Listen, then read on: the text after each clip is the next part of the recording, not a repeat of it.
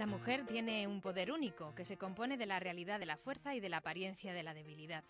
Esa era la opinión de Víctor Hugo, muy lejos de la que debió de tener Patricia Highsmith, nuestra autora del programa de hoy, cuando redactó sus cuentos misóginos. La mujer como ser pasivo, aburrido y vulgar. La polémica está servida en una tarde de libros. Empezamos. Buenas tardes, María.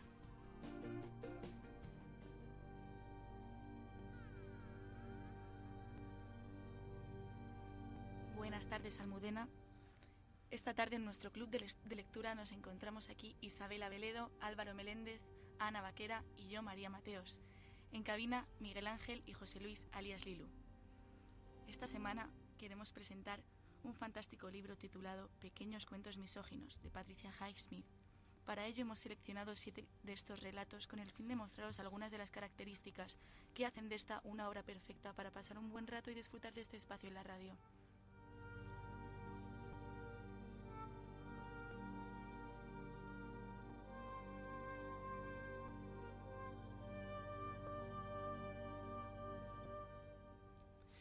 Primero vamos a hablar brevemente de la autora, la cual ha tenido una intensa vida que relataremos a continuación. Empezaremos diciendo que nació con el nombre de Mary Patricia Plagman en Fort Worth, Texas. Sus padres se divorciaron cinco meses antes de que naciera Patricia y no conoció a su padre hasta los 12 años.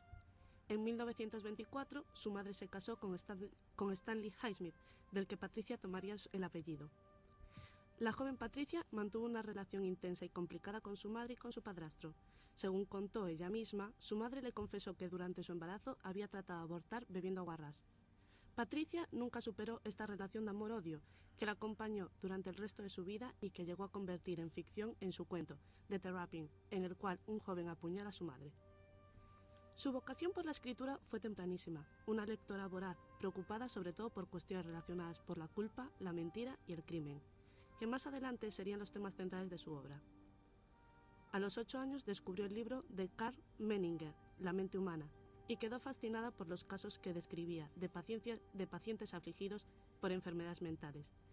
Y los análisis de este autor sobre las conductas anormales influyeron en su percepción de los personajes literarios. Empezó a escribir gruesos volúmenes desde los 16 años hasta su muerte, con ideas sobre relatos y novelas, así como diarios. Se graduó en 1942 en el Barnard College, donde estudió literatura inglesa, latín y griego. En 1943 empezó a trabajar para la editorial Forward, haciendo sinopsis de cómics y en esta época descubre su, homosexualidad. Tema del que trataría más adelante cuando en 1952 apareciera bajo el seudónimo de Clark Morgan en su novela El precio de la sal. Trata de la, de la problemática historia de amor entre dos mujeres, con un final feliz insólito para la época. Treinta y tantos años después la reimprimió con el nombre de Carol y descubriendo que era ella su verdadera autora, revelando en su epílogo las comprensibles razones del anonimato inicial. Finalizaba con estas palabras. Me alegra pensar que este libro le dio a miles de personas solitarias y asustadas algo en lo que apoyarse. Publicó su primer libro a los 24 años en la revista Harper's Bazaar en 1950 publica su primera novela, Extraños en un tren, por la que saltaría la fama años después con la adaptación al cine de Alfred Hitchcock. El pesimismo de sus historias y la crueldad materialista de sus análisis éticos fueron mal acogidos en Estados Unidos, pero no aquí en Europa. La temática de la obra de Patricia se centra en torno a la culpa, la mentira y el crimen, y sus personajes, muy bien caracterizados, suelen estar cerca de la psicopatía y se mueven en la misma línea entre el bien y el mal. Realmente una vida así marca mucho por lo intenso y lo complicado de todas estas situaciones por las que ha pasado. Y aquí podemos decir que su vida ha quedado resumida. ¿Creéis que todo lo que ha vivido la ha marcado a la hora de escribir sus obras? Mm, sin duda, yo creo que sin duda, además, si te fijas, es una persona que en los cuentos lo que la imagen que da es muy, muy enrevesada, es una persona con un, con un poder psicológico muy grande y en cada cuento da una apariencia de algo sencillo, pero realmente detrás de ellos va una carga psicológica muy grande. Además, para cualquier niña yo creo que el hecho de que tu madre te rechace de esa manera, lo veo súper fuerte, no sé, vamos, bajo mi punto de vista, yo no lo aguantaría, yo creo. en la literatura de Patricia Highsmith se puede apreciar que, que toda su, su, propia vida y su propia, su propia mentalidad se ve, se ve reflejada en, en, cada una de sus obras, ya que sus personajes son, son personajes que, que realmente no, no, son, no son personajes reales, son, son casos súper radicales y muy extremos que solo, que solo pueden salir fruto de la mente de una, de una mente muy, muy, muy afectada por, por los acontecimientos. También es muy importante el tema de la homosexualidad, ya que la época era algo totalmente tabú. Entonces podemos comprobar cómo, cómo tiene una personalidad que ha estado muy, muy, muy reprimida durante muchos años. Que luego, bueno, ella se alegra de poder decir que ha sido la autora de ese libro, pero, pero todos los, los personajes de su obra podemos observar que son personajes que, que están muy, muy reprimidos, no, no, no tienen lo que quieren, intentan conseguirlo, pero, pero es muy difícil para ellos.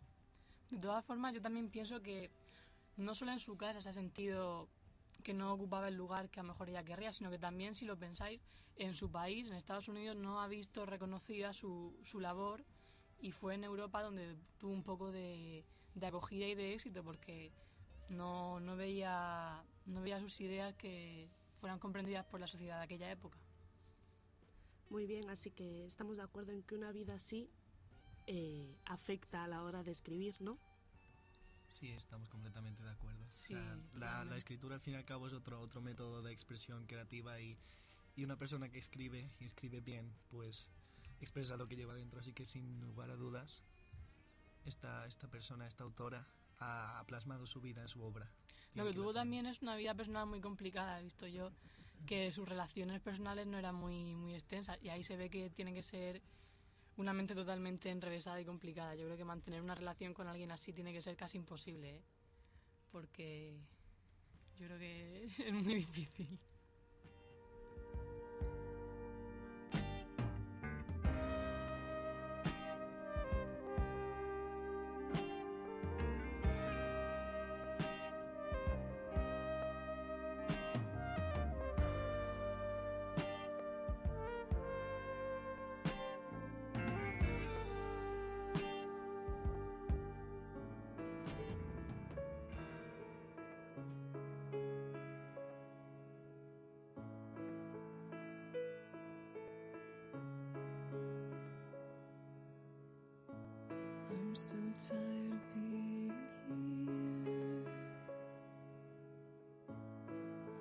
Pues ahora vamos a lo importante del libro que son los cuentos, realmente el contenido de, de la obra. Hemos seleccionado siete de todos los que hay para poder profundizar más en cada uno de ellos y en su intención. Y bueno, el primero que tenemos es el de la prostituta autorizada o la esposa. Bueno, pues en este relato la autora carga satíricamente y de una forma brutal contra el ideal de, de familia modelo. La historia comienza con el matrimonio de Sara y Silvestre, que son un par de novios normales en apariencia, pero Sara está embarazada de dos meses y no es de su futuro esposo, con lo que esto ya va dando un detalle de cómo es la novia y la intención de la autora, ya que se supone que una novia perfecta y modelo pues llega virgen al matrimonio y ya de repente nos, nos plantea a esta chica como una persona lo primero adúltera. Entonces ese es el ideal que se debería seguir el de llegar pura y casta al matrimonio y no es el caso de Sara. Es la perfecta madre, la perfecta esposa y la perfecta señora, pero en el fondo lo que es es la perfecta adúltera, como hemos dicho antes. Sara cuenta con numerosos amantes que organiza de forma magistral y no siente ningún remordimiento por ponerle los cuernos a su marido. Silvestre, que es su esposo, como hemos dicho antes, juega el papel de hombre resignado. Tiene todo lo material que podría pedirle a una esposa, una casa limpia, una comida todos los días, pero no tiene ningún tipo de relación física con ella. Desde que tuvieron un niño no han vuelto a consumar su matrimonio, por decirlo de alguna manera. Y bueno, la historia continúa con el plan de asesinar a Silvestre por parte de su mujer, ya que ahora que Sara ha conseguido todo lo que quería de su esposo, una posición, un hogar, pues su cónyuge no le sirve para nada, entonces se plantea eliminarlo. Pero a mí me llama un montón la atención lo que es la, la, forma de matarlo, ¿no? Porque lo mata a base de una dieta que no es nada compatible con el estado cardíaco de, del novio, porque se supone que él está malo del corazón, que no puede tomar comidas copiosas o muchas grasas, y la forma que elige, que elige matarlo su mujer es un poco surrealista, además de cruel y vejatoria, porque lo, tra- lo trata engordándolo como un cerdo, básicamente cebándolo a, a grasas y haciendo que, bueno, provocando que le pueda dar un ataque cardíaco en cualquier momento. Entonces es un poco cruel, lo veo muy calculado y muy, muy frío. Y bueno, con este calculado plan al final consigue su objetivo y queda en buena posición con un título de vida triste para la sociedad y figurando dónde estaba pero ya sin el estorbo de, de su marido. Entonces el final que nos puede quedar de esto es que al final nuestra viuda ha llegado a un final feliz, aunque sea por unos métodos que no, bueno, que dejan mucho que desear. Y bueno, lo que llama la atención de esta historia, yo creo, es la manera que se plantea la mujer, ¿no? Porque es un estereotipo bastante claro. Es la típica veintañera que ha visto mucho mundo, sobre todo sexualmente hablando, por decirlo de alguna, de alguna forma, que engancha a un hombre que puede satisfacerle como quiere y al que maneja sin ningún tipo de pudor. O sea, no tiene ningún, ningún remordimiento, ninguna idea ética ni nada por el estilo. Entonces es algo que toda la sociedad sabe, todo el mundo sabe allí que, esta chica, pues bueno, tiene sus escarceos con todo tipo de hombres, de todo tipo de profesiones. Además, en el libro viene muy exagerado, en plan lo típico del fontanero, el médico, el abogado. Y bueno, es una cosa que se sabe siempre. Pero claro, como nadie puede decirlo ni demostrarlo, pues al final lo que queda es qué más da lo que piensa la sociedad si todos actúan como ella quiere. O sea, es una crítica además feroz a la hipocresía y a la familia perfecta, esposa perfecta, madre perfecta, pero es que las, las apariencias engañan, ¿no? Y en esta historia lo podemos, lo podemos comprobar. Bueno, el perfil de los personajes es bastante llamativo, ¿no? Porque la mujer es fría y calculadora, eso es algo que se puede ver totalmente claro. Y bueno, el marido es simple y sin objetivos. Lo que le gustaría simplemente es tener a su mujer cada noche en la cama y bueno, si ve que no puede, pues pasa del tema. Es un hombre inútil, realmente, ya que no puede, no puede subsistir en casa sin su mujer, ya que ella es la que le prepara la cena, la que cuida la casa. Pero, y además, bueno, no tiene ningún poder de, seducción. Y encima el pobre hombre pues lleva unos cuernos tremendos. Y bueno, además, otra cosa, otro detalle muy, muy grande del libro es que justo en el principio tacha al matrimonio como la licencia para ejercer la prostitución, que es otra forma brutal pero elegante de cargar contra esta idea de, de unión perfecta a partir de, de que te casas. No sé qué opinaréis vosotros, pero a mí personalmente el libro me ha... No sé, el cuento me ha gustado bastante. Eh, sí, sobre todo la parte de la perfección que se intenta imponer, pero que luego se ve totalmente que es todo hipócrita, que el marido está engañado, que ella vive así para poder tener todo lo que quiere. Bueno, aparte yo también pienso que no solo, no solo la crítica a ella, es una crítica entera a la sociedad porque, como tú has dicho, el, el ejemplo del fontanero, el médico, todo amigos que se acostaban con ella, yo creo que la crítica no va solo para la mujer, sino para todas las relaciones también amistosas, pues porque los amigos del marido también se estaban acostando con ella, obviamente. Yo creo que aquí también juega un poco el... Ella juega un poco la autora con su vida personal, ¿no? Porque si nos fijamos en el tema de la homosexualidad, como has dicho tú, en América a lo mejor se veía como que esta gente era promiscua o que no tenía muchos ideales éticos. Y aquí lo que hace es el ideal de familia americana perfecta lo destruye, porque puede que estuviera casada, que estuviera muy bien, pero realmente esta, es toda apariencia. Esta chica era todo menos una santa, vamos. Entonces, pues, no sé, es lo que yo pienso. Yo te tengo que decir que, que no pienso que, que sean personajes tan irreales, porque al fin y al cabo, si nos está presentando un estereotipo de sociedad, creo que, que en este primer cuento, en el que nos introduce un poco a, a su forma de pensar, nos, nos lo nos introduce como suavemente, porque al fin y al cabo este tipo de mujer es bastante viable. Es un, es un tipo de personaje muy, muy real al fin y al cabo, que, que podríamos apreciarlo pues en muchos sitios. Aparte, lo que es el tema, como habéis dicho, de la hipocresía de la sociedad, pues es algo que, que no es simplemente de su, de su época, ¿no? Que sí que también nosotros vivimos con, con esa hipocresía diariamente. Bueno, podríamos hablar de este cuento, yo creo que un tiempo infinito, pero tenemos seis más, así que vamos a pasar al, al siguiente. Por supuesto. El próximo que hemos pensado para seleccionar es el de la suegra silenciosa.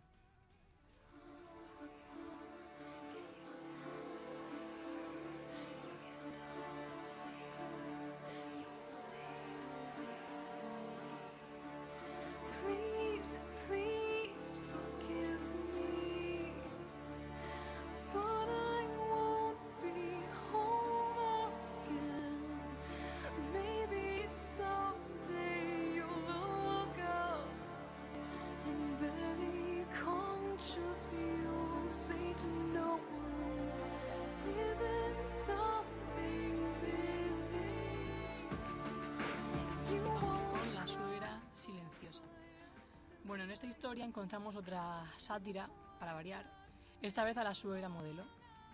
Edna es una suegra que se esfuerza por no ser la, típica suegra que malmete y es un ogro en la relación de los esposos. Vive con Brian, que es su yerno, y con Laura, que es su hija. Su papel es todo lo contrario a las suegras típicas, a las suegras que son objeto de chistes y en las que se exagera sobre su comportamiento pesado y plasta. Lo contrario a una suegra que chismorrea, que organiza a su antojo y que maneja la vida de su hija a su esposo.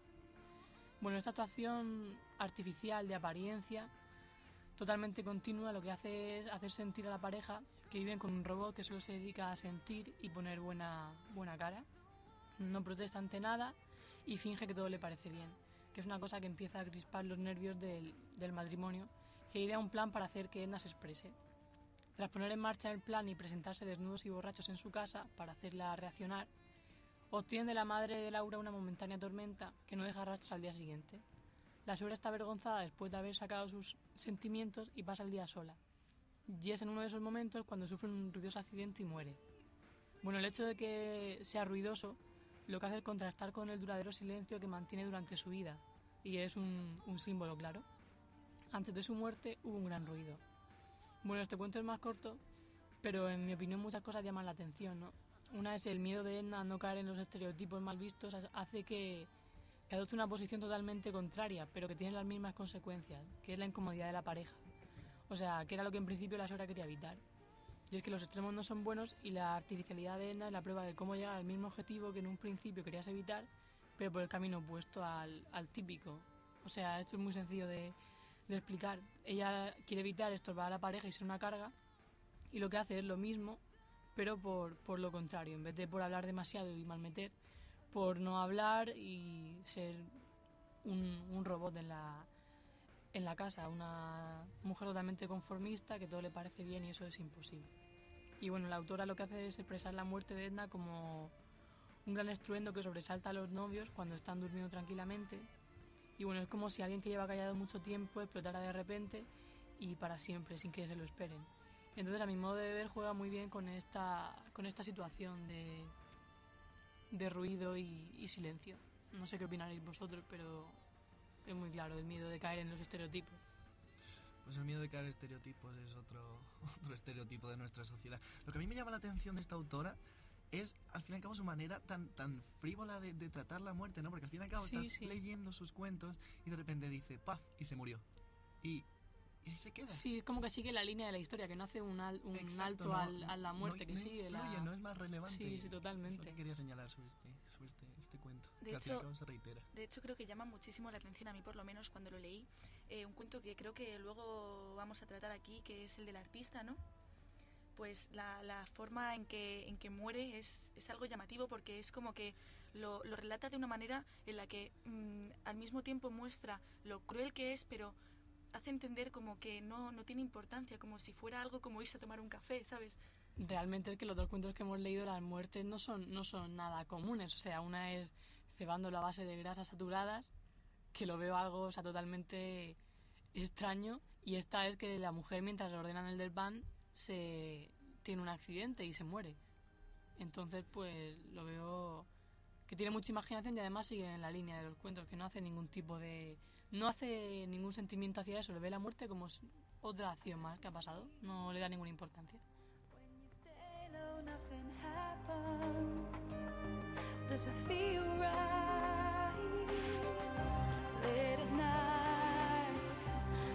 I thought I put behind me.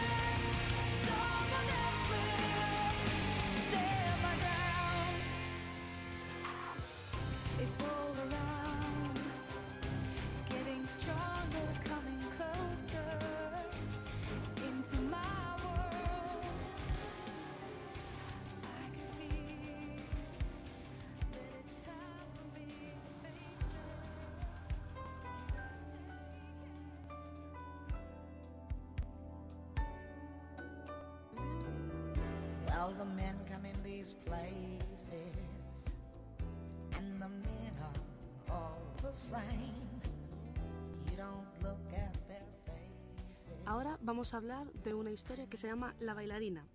Este relato se, bata- se basa en la historia de dos bailarines, Claudette y Rodolphe, que interpretan un apasionado baile en el cual sus movimientos sobre el escenario enardecen al público, hasta que un día Claudette decide dejar de acostarse con Rodolphe, ya que suponía que si cortaban todo tipo de relación sexual, luego en el escenario sería más ferviente su actuación. Unos acontecimientos ponen celoso a Rodolphe porque ella se acuesta con otros dejándolo a él.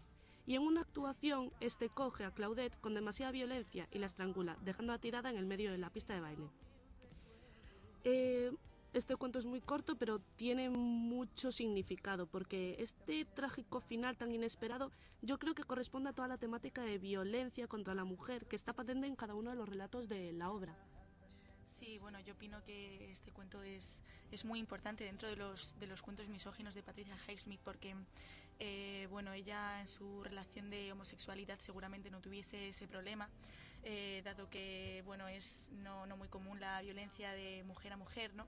Pero, bueno, el hecho de que porque una mujer no quiera tener relaciones con su marido y el marido la termine estrangulando, además delante de un montón de gente, yo creo que, que tiene muchísimo significado.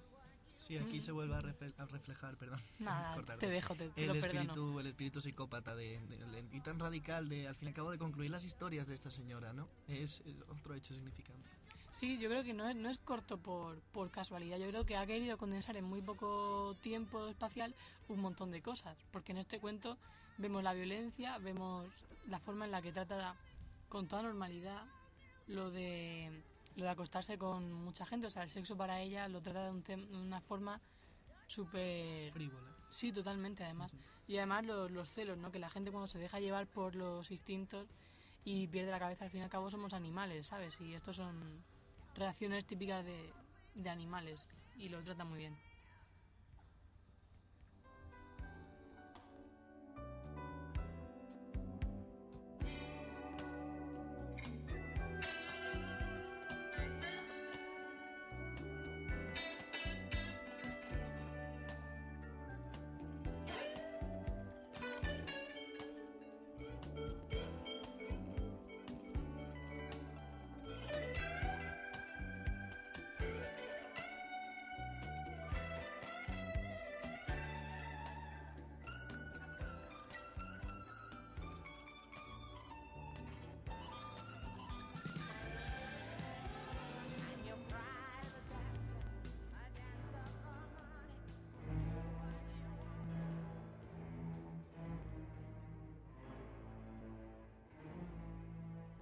Siguiente relato del que vamos a hablar se titula La paridora. La historia trata sobre una pareja que tiene problemas para tener hijos y después de intentar quedarse embarazada de todas las maneras posibles, Elaina, la mujer, consigue quedarse encinta como por arte de magia. El problema llega cuando tanto su vida como la de su marido comienza a verse afectada por la gran cantidad de, de hijos que empiezan a tener. Pues primero se queda embarazada de mellizos, eh, trillizos, quintillizos, hasta incluso una vez creo que llega a tener siete hijos a la vez. Y bueno, eh, Doug, el marido, eh, estaba bastante afectado ya que pasaba el día trabajando para poder mantener a su gran familia, cada vez más grande. Pero por el contrario, Laina estaba muy feliz, pues se sentía realizada tanto como mujer como, como, como madre. Bueno, no tenían casi espacio en la casa y sus relaciones amistosas eran prácticamente nulas, ya que era imposible para ellos mantener una velada con amigos sin que la interrumpieran todos sus hijos. Doug le propuso a su mujer en reiteradas ocasiones tomar medidas anticonceptivas, pero ella se negaba no solo por sus creencias religiosas, sino porque quería seguir teniendo hijos. Finalmente, el marido acaba to- eh, totalmente demente en un psiquiátrico mientras su mujer vive completamente feliz junto a todos sus hijos. Bueno, en mi opinión, aquí hace una crítica del deseo insaciable de algunas mujeres por ser madres y por dejarse llevar solo por, por ese por ese deseo y dejar de centrarse en los demás aspectos de su vida. ¿Qué opináis? Yo es que lo veo un típico, como se suele decir, un postoma.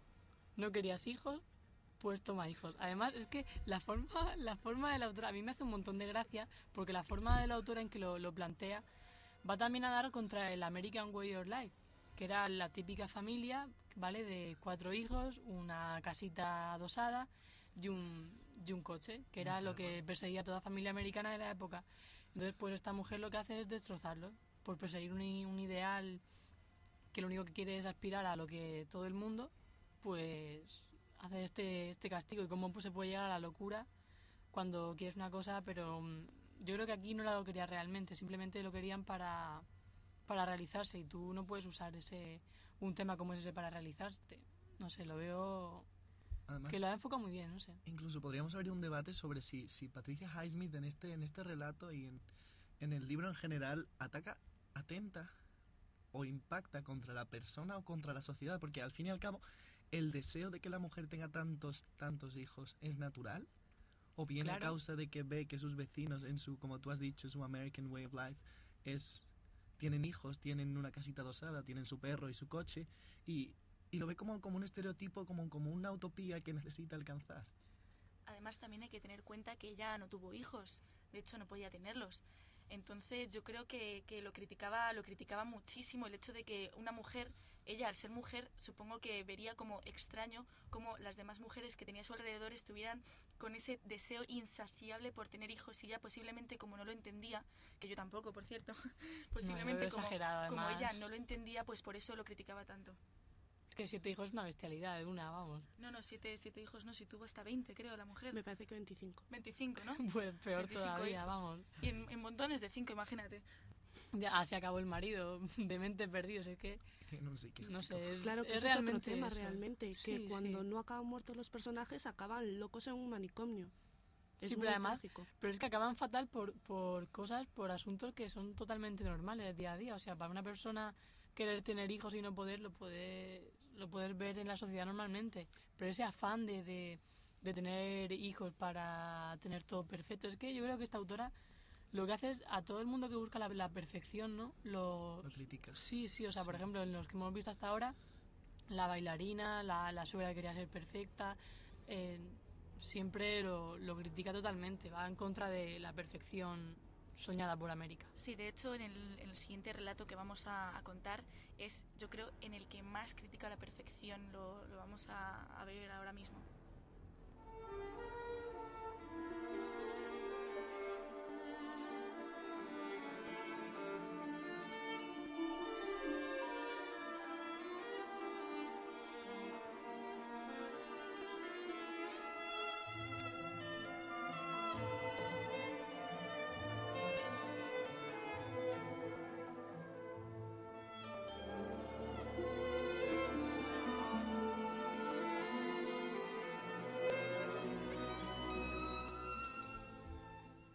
Pues vamos a seguir hablando de mm, otro, otro de los cuentos que se titula La perfecta señorita.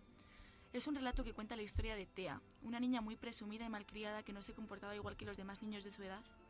Era la hija de alumna perfecta, pero no tenía relaciones con sus compañeros porque no le gustaban los juegos de los demás niños.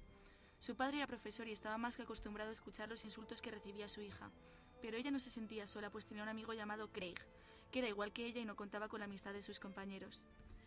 Thea y Craig se dedicaban a destrozar las construcciones de sus compañeros. Ellos estaban haciendo una construcción y cada día se la encontraban destruida. Una vez los dos amigos esperaron a que, a que la terminaran y se escaparon de casa faltando a clase para destrozarles todo lo que habían hecho. Los otros niños sabían que habían sido ellos y un día Craig apareció muerto a puñaladas. El juez no pudo encontrar los culpables ya que en el cuerpo de Craig había heridas de hasta siete cuchillos diferentes, aunque todos sabían que los asesinos habían sido sus compañeros. Y a pesar de la muerte de su amigo, Thea no cambió y con los años su personalidad fue empeorando aún más. Yo creo que aquí critica mm, con creces eh, el deseo de, de la perfección. No sé, ¿cómo lo veis?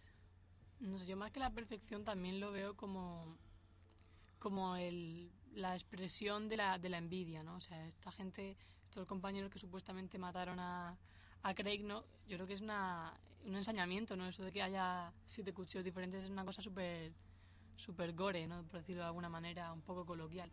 Y además también lo que, lo que en esta historia se ve es la, la forma en la que, en la que lo relata. O sea, a mí me llama mucho la atención. Sí, la forma tan cruel de, Sí, de, de relatar los acontecimientos como- de manera frívola. le apareció apuñalado, así, sin Tal más. cual.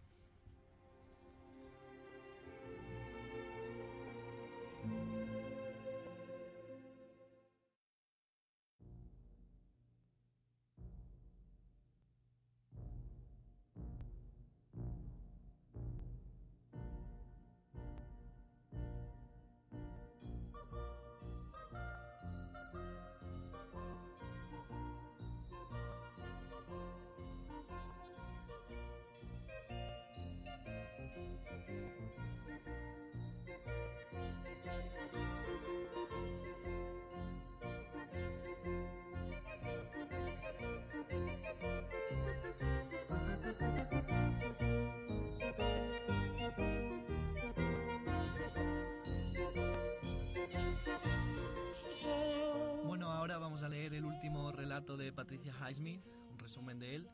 Este, este cuento se llama La artista y nos cuenta la historia de Jane, una adorable estudiante de dentista que decide embarcarse en la aventura de aprender a expresarse mediante las artes. Pasa por la pintura, la danza, el canto, la escultura y las tallas de madera, pero no llega a dominar ninguna de las disciplinas. Incluso las tres últimas las intentó desarrollar en una escuela de arte, no por su cuenta. Poco a poco, con todo el tema de las artes, pues comenzó a olvidarse de sus responsabilidades y a pasar de su marido, Bob, el cual de forma diligente la recogía a diario de la escuela sin protestar. Ella, él pensaba que simplemente era una forma de expresarse de su mujer, aunque poco a poco le iba molestando cada vez más el que pasara de las tareas de la casa.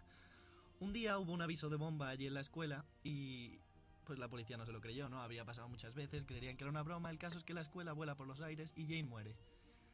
Bob, que estaba esperándole fuera para recogerla, vio...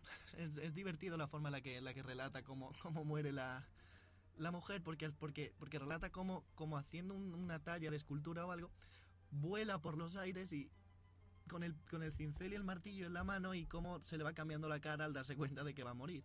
Bob simplemente, que la ve volando en el aire, pues se levanta, asiente y se va a su casa simplemente pasando del tema, como podríamos decir incluso que, le, dio, le dio igual la muerte de, de su mujer, porque al fin y al cabo se ha venido distanciando tanto. Aquí parece ser que lo que, lo que critica puede que sea o la ineptitud de las mujeres para las artes o el hecho de que ¿por qué la mujer no va a poder dedicarse a otra cosa y tiene que acabar en tragedia al dejar aparte sus tareas de la casa? Es decir, ¿las mujeres están pensadas para las tareas de la casa? ¿Por qué? ¿Porque la sociedad lo impone? Sí, bueno, a mí lo que me hace un montón de gracia es otra vez la línea de la, de la historia. O sea, dice que va a una esa de, de pintura y de repente vuela por los aires. O sea, como si fuera a por un vaso de agua, ¿sabes? Sí, es totalmente, tal cual. totalmente normal. O sea, no, no, cambia, no cambia el tono de escritura. Te hace sentir como que sigues leyendo lo mismo y que, bueno, y se ha muerto. Pues nada, adiós.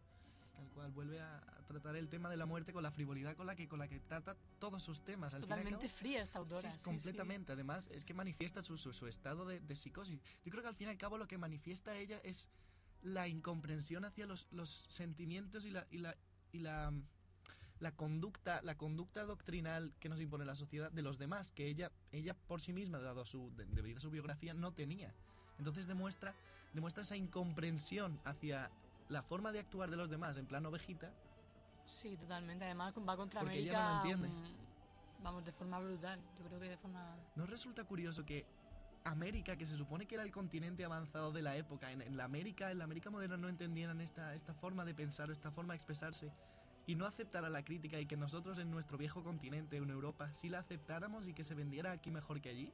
Hombre, yo creo que es porque ya estábamos aquí curados de espanto, ¿no? Posiblemente. Sí, puede ser. No, lo que yo creo que, que este cuento hace una crítica muy grande al marido, porque si os fijáis, eh, al principio relata como él adoraba, amaba a su mujer, ¿no? Y al final del cuento, realmente cuando ella muere, es como que a él le da absolutamente igual.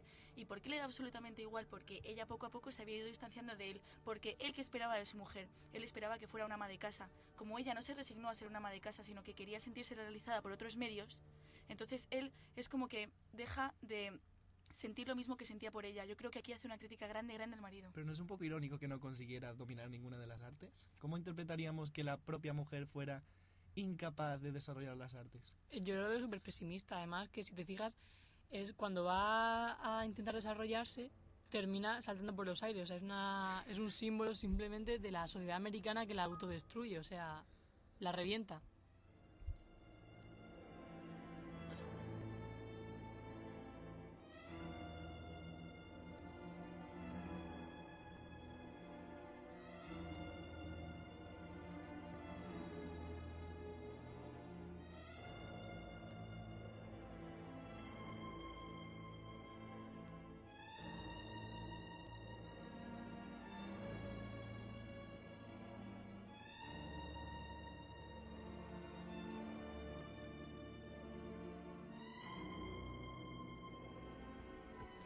Almudena, muchísimas gracias por invitarnos al programa de hoy. Hasta aquí nuestro club de lectura eh, sobre los cuentos misóginos de Patricia Highsmith. Recordad, es un buen libro, podéis leerlo, pero tenéis que tener una mente bastante abierta.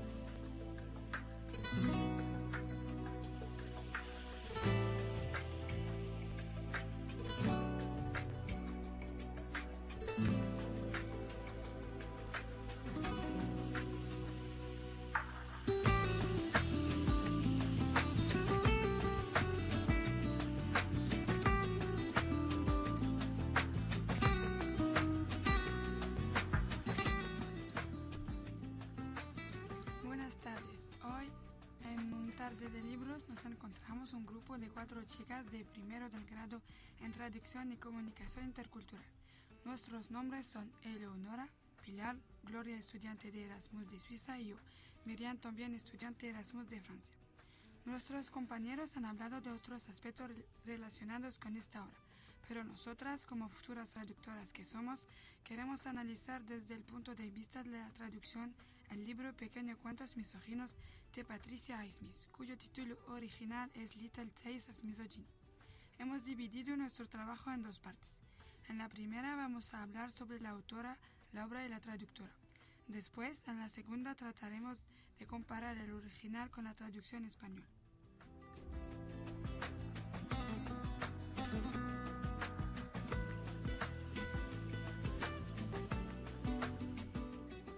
Bueno, ahora vamos a hablar un poco sobre la autora.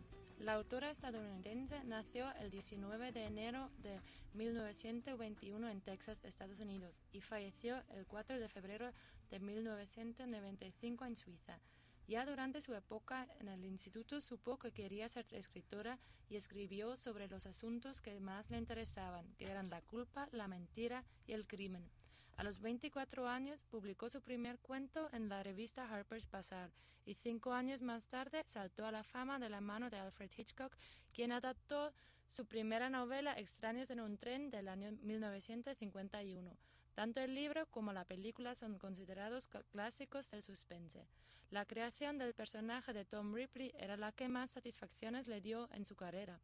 En 1955 publicó el libro El talento de Mr. Ripley y después escribió otras obras utilizando este personaje. La autora dedicó toda su vida a la literatura. Su extensa obra incluye más de 30 libros entre novelas, colecciones de cuentos, ensayos y otros textos. Pequeños cuentos misógenos está compuesto por 17 historias cortas. Es una crítica hacia el género humano, especialmente dirigida a una variedad de mujeres. La palabra misoginia viene del griego que significa odio a la mujer. Es la tendencia ideológica o psicológica que consiste en despreciar a la mujer como sexo y con ello todo lo considerado como, como femenino. Por esto es de extrañar que una mujer escriba este tipo de relatos. En las historias oscuramente satíricas, Highsmith trastoca nuestras nociones convencionales del carácter femenino, revelando el poder devastador de aquellas criaturas que alguna vez nos parecieron familiares y que se destruyen a sí mismas y a todos los hombres que las rodean. Con frases escuetas y precisas, Patricia Highsmith acentúa los aspectos más ridículos o más perversos de los prototipos de mujer que nos presenta, como por ejemplo mujeres manipuladoras, las que se hacen las, las víctimas, las que explotan a los maridos, las mujeres autodestructivas, sin distorsionarlos demasiado para que no se pierda el parecido con la modelo y ésta sea siempre reconocible. Estos 17 cuentos están marcados como, eh, por cómo Patricia Highsmith veía a, la, a, las personas y a la sociedad. Es su libro de lectura ágil y en muchos casos los finales son imprevisibles. Ahora voy a hablar sobre la traductora, qué trabajos además de este ha hecho y sobre los traductores habituales de Patricia Highsmith. Se ha hecho una sola traducción de esta obra de Patricia Highsmith, realizada por Maribel de Juan, aunque ha sido publicada por varias editoriales. La primera edición en español fue en 1995 por la editorial Alfaguara. Maribel de Juan Gullat es una de las traductoras habituales de Patricia Highsmith. Además de la obra que estamos viendo hoy, otra, hoy, otra obra traducida de Patricia Highsmith son Lo que trajo el gato, El temblor de la falsificación, Acabar con todo y La casa negra, entre otras. El traductor habitual de Patricia Highsmith es Jordi Beltrán, quien ha traducido más de una quincena de libros de esta autora. Algunas de las obras que ha traducido son El talento de Mr. Ripley, Rescate por un perro, El juego del escondite o Tras los pasos de Ripley. Jordi Beltrán ha traducido también otras obras de Barbara Wood como Constantes Vitales o Bajo el Sol de Kenia y también a John Edwards en obras como La Otra Oportunidad o La España de los Reyes Católicos. Otros traductores habituales de Patricia Highsmith serían también Isabel Núñez o José Luis López Muñoz. Además, se han hecho muchas traducciones de esta autora al catalán, varias por Joan Ayala y también al euskera.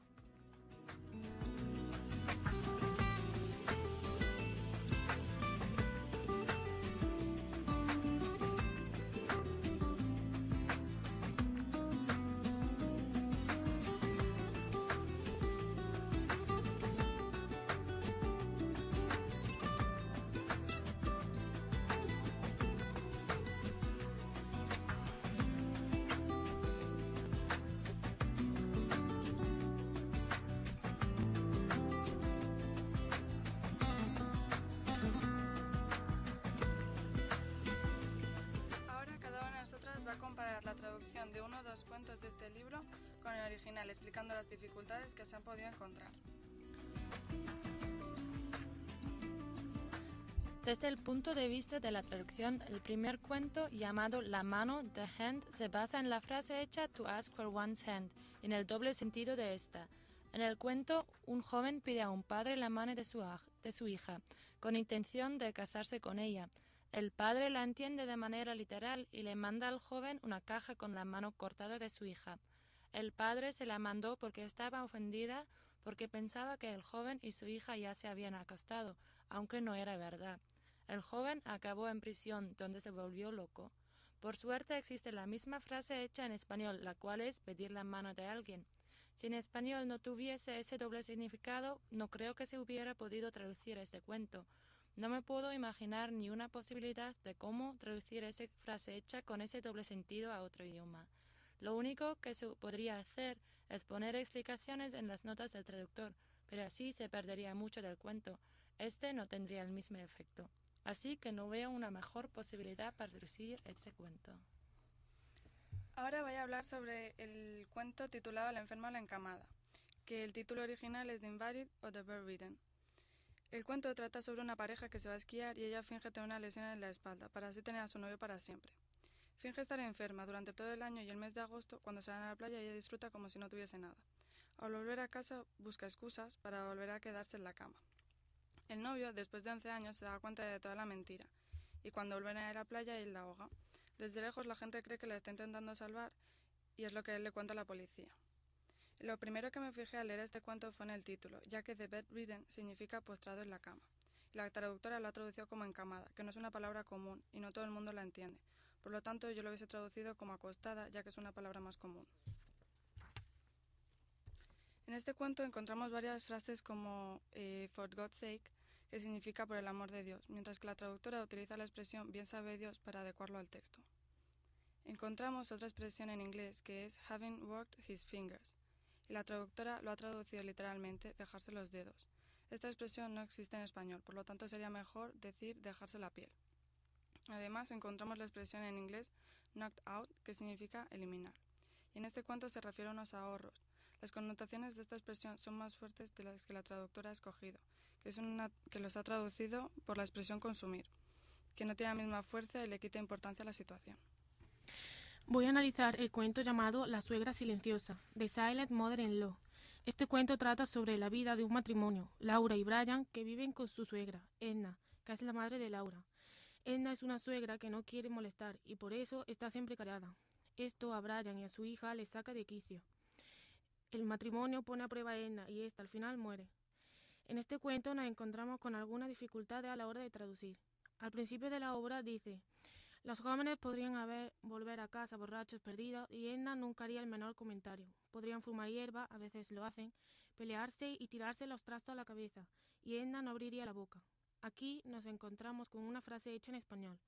En el texto original aparece como throw crockery at, each other, lo cual si se tradujera al español literalmente sería tirarse la vajilla el uno al otro. Por esto creo que en este caso se ha solucionado el problema de traducción correctamente.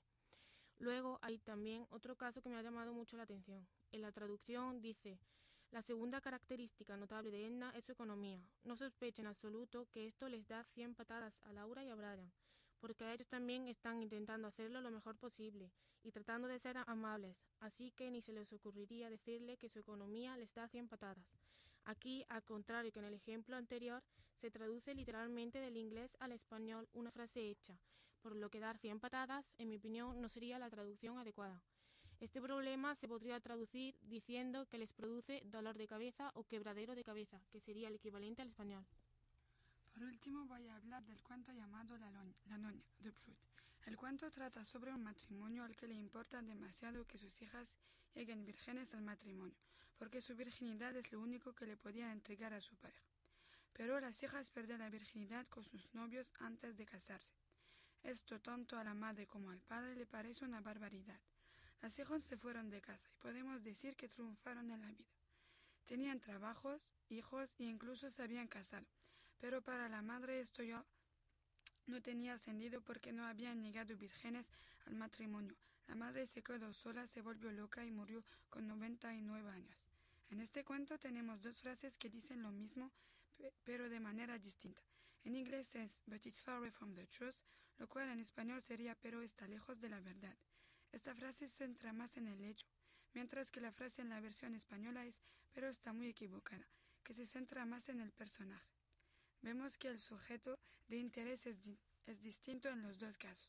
En inglés parece ser una frase hecha, pero no en, no en, pero, perdona, pero en español no es el caso. Otro caso llamativo es la frase hecha was caught in the crossfire, que en español literalmente sería ser atacado por todas partes, y que fue traducida al español con la frase hecha estaba atrapado entre la espalda y la pared. Ambas frases hecha- hechas significan lo mismo, pero utilizan diferentes imágenes. Ahora, por último, vamos a dar nuestra opinión sobre el libro. Al discutirlo han surgido dos bandos. A Gloria a Pilar les ha gustado el libro, pero a Miriam y a mí no nos ha parecido interesante. Pues a mí no me gusta en absoluto la, id- la ideolo- ideología del libro. Es sexista y infavorora a la mujer. Las, mu- las mujeres salen perdiendo en todo. En general no me gustan los relatos cortos porque no te involucras en la historia y no llegas a entender a los personajes. Pues a nosotras sí nos ha gustado, ya que nos gusta la imaginación de la autora. Nos gusta el tono irónico y fantástico de la obra. Personalmente me gusta el humor negro y el sarcasmo. Con esto acaba nuestro análisis de la obra en una tarde de libros. Muchas gracias por vuestra atención. Un saludo. Chao.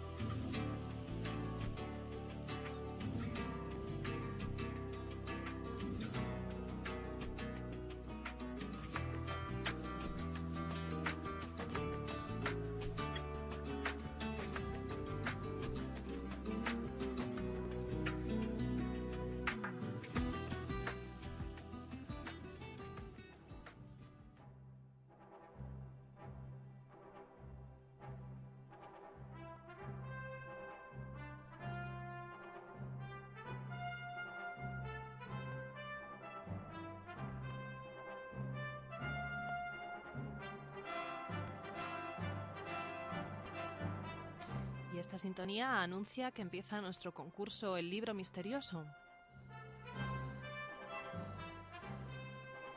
Ya sabéis de sobra en qué consiste el concurso, que es en averiguar el título de una obra y enviarlo a mi dirección de correo lo antes posible para ganar el concurso.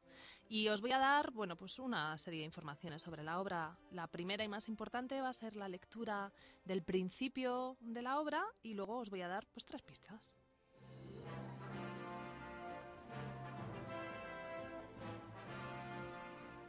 Y si ganáis el concurso, pues os vais a llevar un maravilloso pendrive de la universidad que os mandaremos gustosos a la dirección que nos proporcionéis.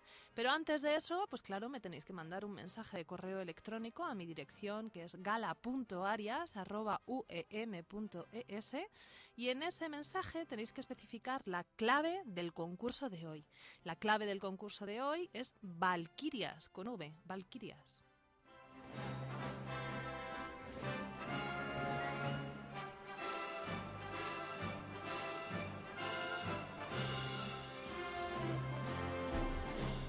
Paso a leeros el inicio de la obra. La Nelly, una pequeña yola de crucero, se inclinó hacia su ancla, sin el menor aleteo de las velas, y se quedó inmóvil. La, María, la marea había subido, el, el viento estaba casi en calma, y puesto que se dirigía río abajo, lo único que la embarcación podía hacer era echar el ancla y esperar a que bajara la marea. La desembocadura del Támesis se extendía ante nosotros como el principio de un interminable canal. En la lejanía, el mar y el cielo se soldaban sin juntura, y en el espacio luminoso las curtidas velas de las gabarras, empujadas por la corriente, parecían inmóviles racimos rojos de lona, de afilada punta, con reflejos de barniz. Una neblina descansaba sobre las tierras bajas que se adentraban en el mar hasta desaparecer. El aire sobre, sobre Gra- Gravesend era oscuro y un poco más allá parecía condensa- condensarse en una lúgubre penumbra que se cernía inmóvil sobre la ciudad mayor y más grande de la tierra.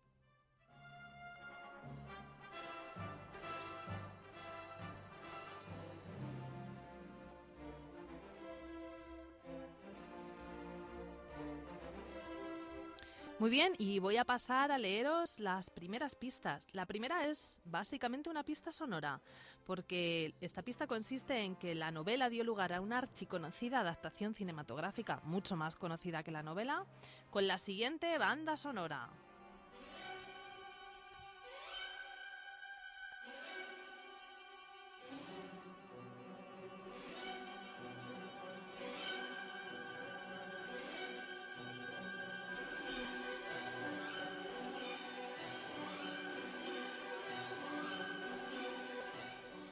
Bueno, espero que os haya dado una pista buena. La siguiente es ya hablando del autor, que otras de sus novelas más famosas son Nostromo y Lord Jim.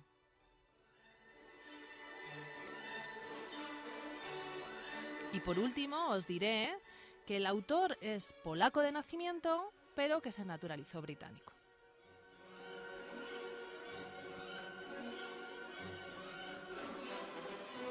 Y por hoy terminamos con el concurso. Espero que las pistas os hayan resultado clarificadoras y que me mandéis muchos mensajes a mi dirección de correo. Un saludo.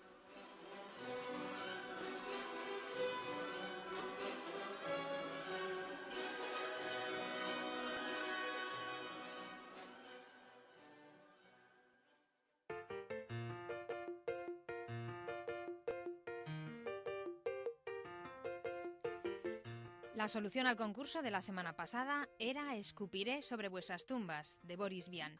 Y para el club de lectura de la próxima semana, teatro. Un teatro de pura raíz celtibérica, arrabaliano, no de barrios extremos, sino del extremo Fernando Arrabal, el cementerio de automóviles. Y no quiero despedir este programa sin un recuerdo afectuoso para dos compañeros premiados, Bienvenido Gazapo y Elena Gómez. Para vosotros los versos de Juan Berbel. Vocación tempranera y siempre bien sentida, esta de ser maestro por amor entregado, este ir alumbrando caminos por la vida, ilusionadamente, poner alma de artista en la noble tarea con fuerza misionera y mano delicada.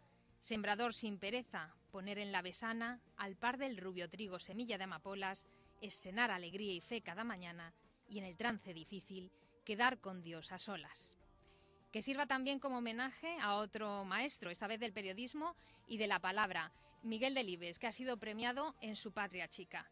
Gracias por acompañarnos, que disfruten de la semana. Adiós.